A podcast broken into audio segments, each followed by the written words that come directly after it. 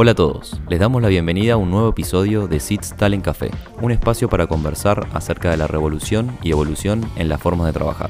Los líderes de las compañías más innovadoras, disruptivas e influyentes nos cuentan su mirada sobre el presente del trabajo. Les habla José María Imas del Río, Sales Manager de SITS, la comunidad de talento on demand que está evolucionando la forma de trabajar. Para este episodio de la temporada 4 de Talent Café contamos con un invitado muy especial, Juan Nesis, Data Manager en Carrefour Argentina. Bienvenido Juan, ¿cómo estás? Muy bien, ¿vos cómo venís? Muy bien, muchas gracias por recibirnos acá en estas oficinas. Eh, es un placer volver a juntarnos. Y bueno, hablemos un poco de tu carrera, Juan, para empezar a, a que el público sepa cómo llegaste a convertirte en un Data Manager acá en Carrefour y además, ¿cuál fue tu camino realmente para llegar a este tipo de puesto, a este tipo de posición? Em, en realidad, mi carrera es muy particular porque yo soy meteorólogo, en realidad. Estudié ciencias de la atmósfera en, exactas en la UBA. Eh, o sea, siempre me gustó el caos, no las ecuaciones, el caos, los fenómenos eh, difíciles de poder describir a través de la física. Todo ese universo siempre me, me cautivó. Eh, entonces estudié ciencias de la atmósfera y en exactas. Me empecé a meter en el universo datos porque necesariamente cualquier meteorólogo labura con, con datos siempre. Entonces eh, empecé investigando ahí con una beca de investigación, después trabajé en el Servicio Meteorológico Nacional, siempre con datos, con datos, con datos, con, archivos enormes. Em, y apareció todo esto del Machine Learning en la mitad, ¿no? Y ahí empecé a preguntarme, che, ¿qué onda? ¿Cómo se relaciona esto con, con los sistemas de ecuaciones que yo eh, utilizo para escribir fenómenos? ¿Qué, ¿Qué, vínculo hay acá? Me empecé a, a interesar por eso. Eh, y abandoné la meteorología y me tiré en el mundo software, eh, que básicamente fue una, una transición entre seguir laburando con lo mismo, con los mismos modelos, mismos datos, mismo todo, pero los datos dejaron de ser meteorológicos para ser datos de lo que sea, eh, de retail, de farmacéuticas, de bancos, de cualquier cosa. Eh, y bueno, seguí en la industria de software y ahí entré a, a Carrefour ya no es el lugar tanto de, de programador, sino más de dirigir a los equipos que que programan eh, y que hacen analítica, ciencia de datos, lo que sea, pero, pero de nuevo, para mí con la misma cabeza de, exactas, pero aplicada al mundo retail. O sea, eso quiere decir que si hay datos, podemos saltar de mundos, de rubros, de cualquier cosa. 100%. Yo lo, lo aclaro siempre eso porque mucha gente me pregunta, che, pero ¿qué tiene que ver la meteorología con, con Carrefour? Eh, o sea, la tormenta, pronosticar el tiempo con el universo de datos en un supermercado. Y para mí es todo lo mismo porque cuando te metes a estudiar física y te metes a estudiar en exactas, el gran problema es, che, ¿cómo modelo yo este proceso? O sea, ¿cómo modelo un proceso que ocurre en la realidad en un sistema de ecuaciones, en datos, en Python?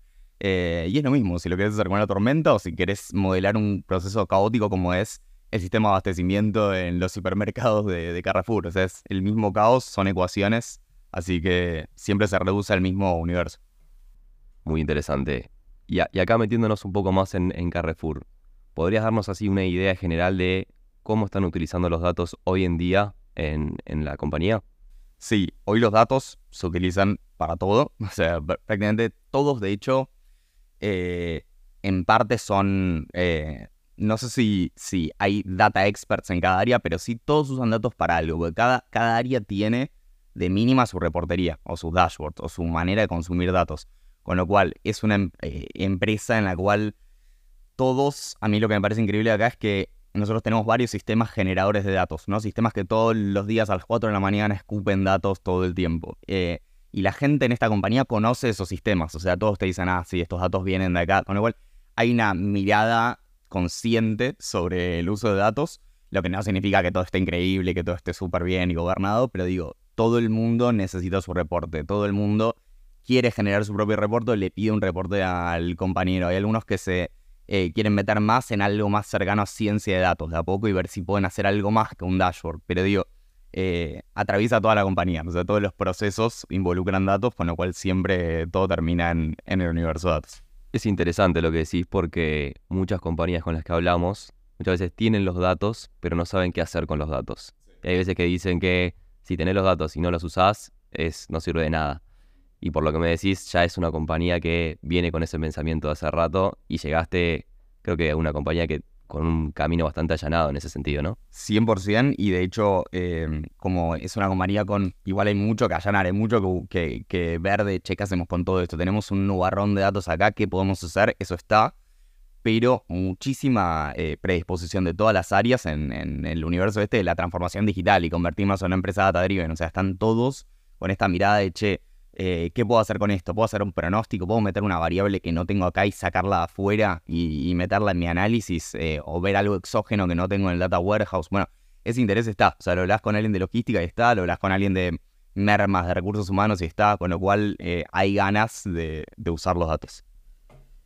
Entiendo que como data manager de Carrefour tenés muchos desafíos técnicos y complejos. Em, ¿Cuáles son algunos de estos retos técnicos más interesantes que enfrentaste trabajando con datos de compras, inventario, etcétera en Carrefour? ¿Qué fue lo más técnico?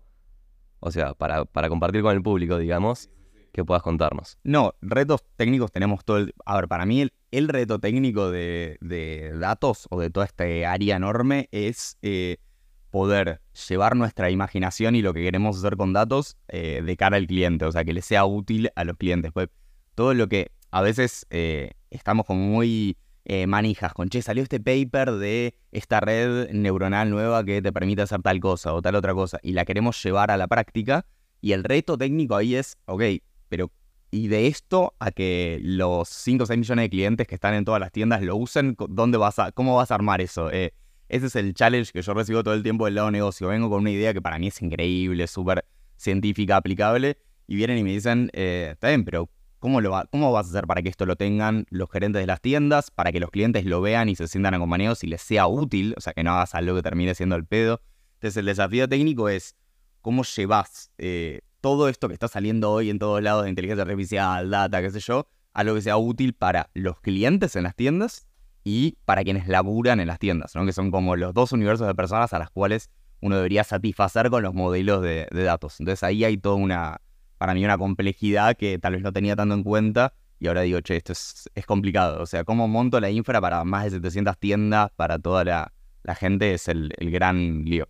Y en ese caso, ¿cuál sería el primer paso? ¿Un MVP que lo aplican en una tienda, dos tiendas, tres tiendas? ven que funciona y ahí se, sí, expande. Sí, sí, Haces, eh, hacemos una pequeña prueba medio in-house con algún código, pero después ya viene el primer problema que es, che, vos no puedes vivir de este código que tenés vos acá en tu máquina, en tal cosa. O sea, si vos querés que esto lo consuma todo el mundo, buscate alguna infraestructura cloud o algo que pueda soportar este código. Entonces ahí ya tenemos el primer gran quilombo que es, ok, ¿dónde lo podemos dejar alojado y automatizado esto para que funcione? Si resolvemos ese lío, pasamos a lo que decís vos, que es ok, tiendas, ¿qué hacemos? Un rollout, un piloto en un hiper, un piloto en maxi, un piloto en un express. ¿Sirve eso? Bueno, hagamos eso, probemos si sale bien, pero todo eso es algo que tal vez yo tan en mente no tenía viniendo del mundo de datos. Para mí era, che, la solución rápido, chavo, apliquémosla. Y acá el roleo de la solución, o sea, lograr que llegue a todas las tiendas es eh, lo, más, lo más complicado. Sí, me imagino. Y sabiendo también que la personalización es clave en la experiencia del cliente. Eh, pero a la vez siendo un retail, ¿Podrías compartirnos algunos ejemplos de cómo los datos se utilizan para justamente personalizar la experiencia del cliente, como esto que me venías contando? Sí, em, se usan, bueno, hay como muchas formas de personalizar ahí la experiencia que se están usando ahora en Carrefour. Eh, yo no sé si vieron, por ejemplo, en eh, Francia lanzó su chatbot que se llamó Hopla, que fue el primer eh, chatbot que se lanzó en todo Carrefour utilizando estos Large Language Models tipo GPT, ¿no? Estos modelos que, se pueden comer un montón de data, aprender en un segundo y hablarte como si fueran un ser humano. Eh, y ahí para mí hubo un punto de inflexión en la experiencia del cliente y la personalización porque de pronto lo que le dieron al cliente es una nueva experiencia en la tienda que es, che, vos entrás y tenés un mini ser humano en tu aplicación al cual le puedes preguntar lo que quieras. Che, necesito tal y tal producto, quiero hacer tal receta, qué productos acá me llevo. Con lo cual hay mucho con IA generativa de experiencia en tienda que para mí es eh, lo que se viene y, desde donde estamos intentando personalizar la experiencia.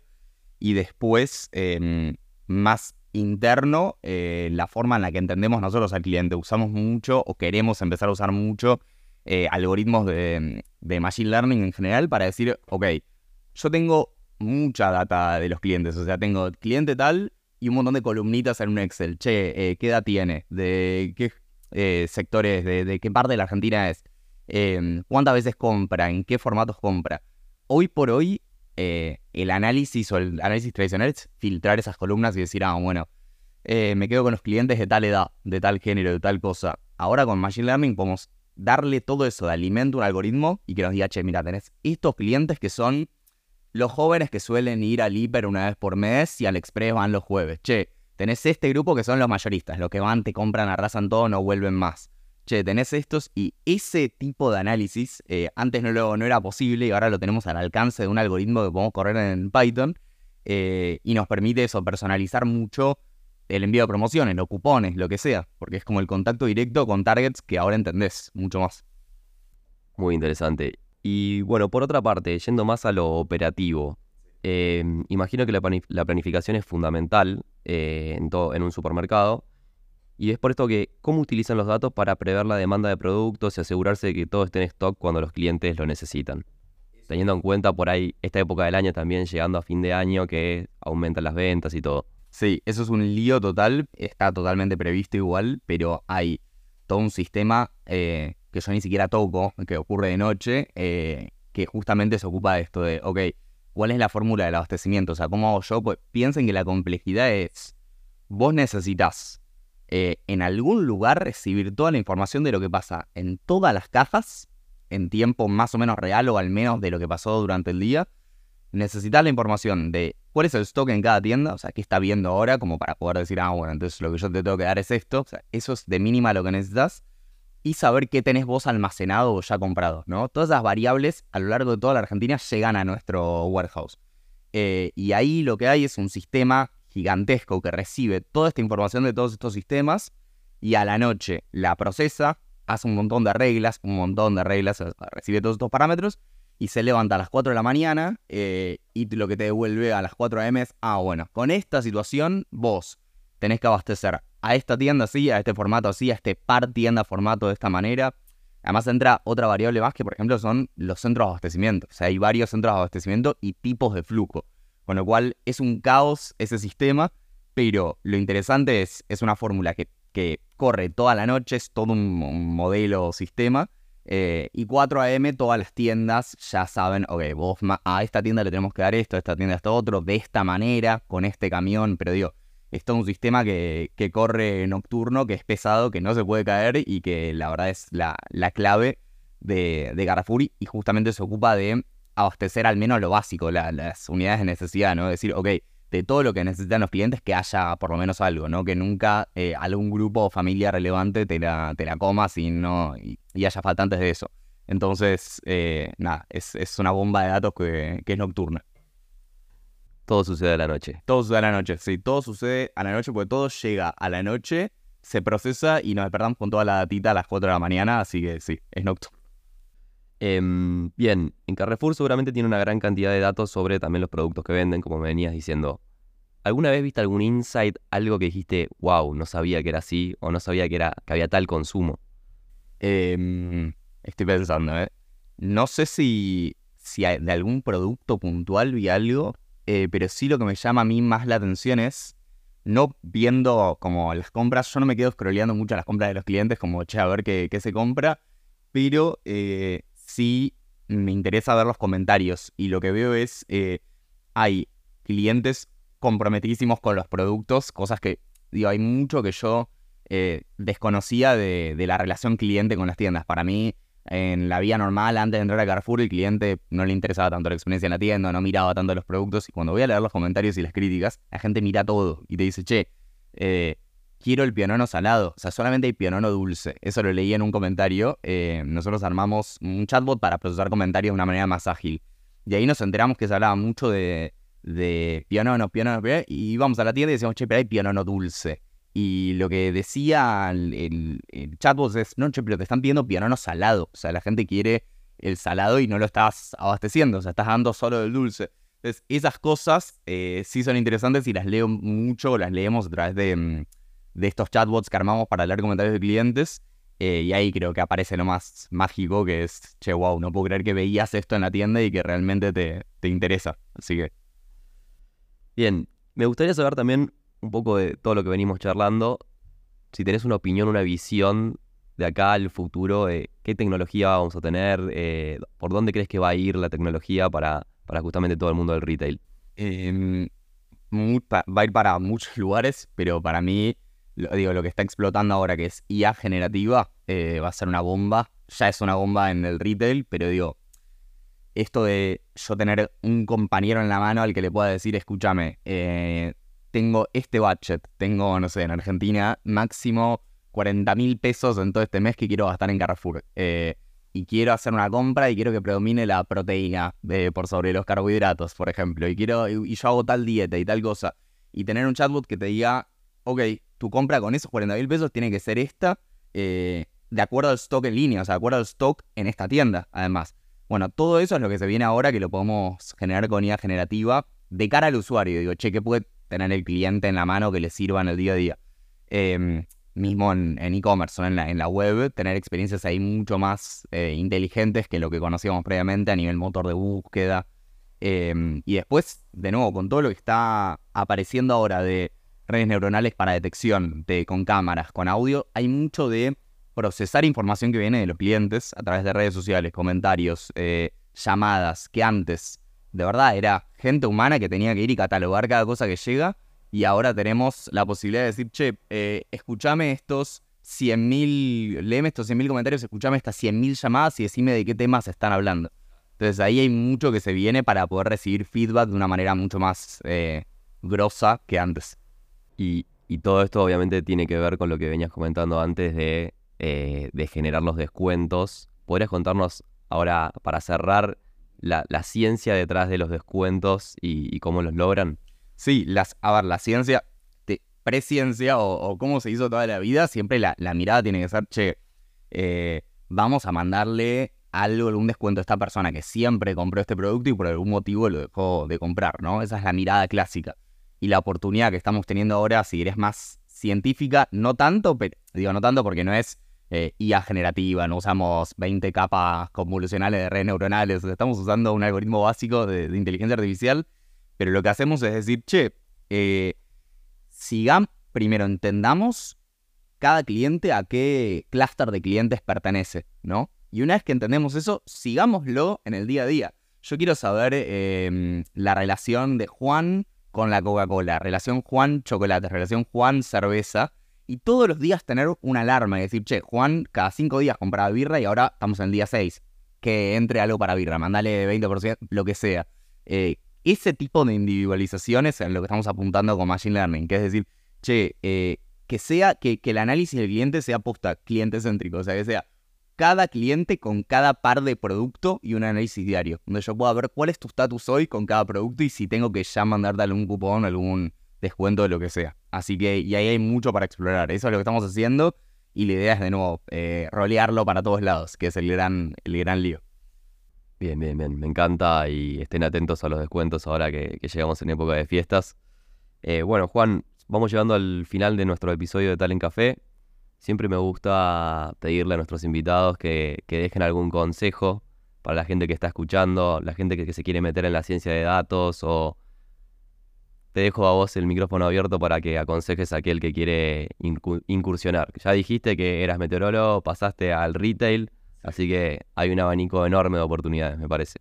Sí, el consejo va, eh, bueno, también para la gente que es de exactas y que tiene miedo de salir del mundo exactas, 100% eh, contarles que el universo es como lo que estudiamos en la carrera, con lo cual eso es, si quieren, mi mensaje para el universo de, personas que tal vez están muy metidas en la ciencia. Eh, y, no se mandan a la industria o no pasan a ver ejemplos de la industria porque creen que es distinto y lo que yo me encontré es, che, no es lo mismo. O sea, es el, mismo nivel de complejidad.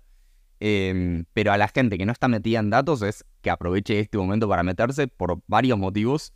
El primero es, nunca tuvimos tanta posibilidad al alcance de la mano. O sea, piensen que hasta hace ocho meses, si querías hacer un, resolver un problema de código, tenías que meterte en foritos y buscar y leer y copiar y pegar y que te tire error. Y ahora ya está. O sea, ya tenés GPT o algo así donde puedes copiar y pegar un código y te devuelve el código armado. Con lo cual es el momento para que la gente no data se meta, intente, se mande cagadas, rompa la computadora, les hagan algunas cosas mal, pero es el momento de más cercanía que podemos tener eh, al dato, eh, al menos ahora en la historia. Con lo cual es un gran momento para entrar, me parece. Bueno, gente, ahí, ahí lo escucharon. Juan Nesis, Data Manager de Carrefour. Muchísimas gracias, Juan, por estar acá en este episodio. Fue un placer. Gracias a ustedes. Si necesitas acceder al mejor talento on demand y validado de Latinoamérica, o sos profesional y buscas trabajar en compañías líderes por proyectos de 6 a 12 meses, ingresa en www.wearseeders.com. Nos vemos en el próximo episodio.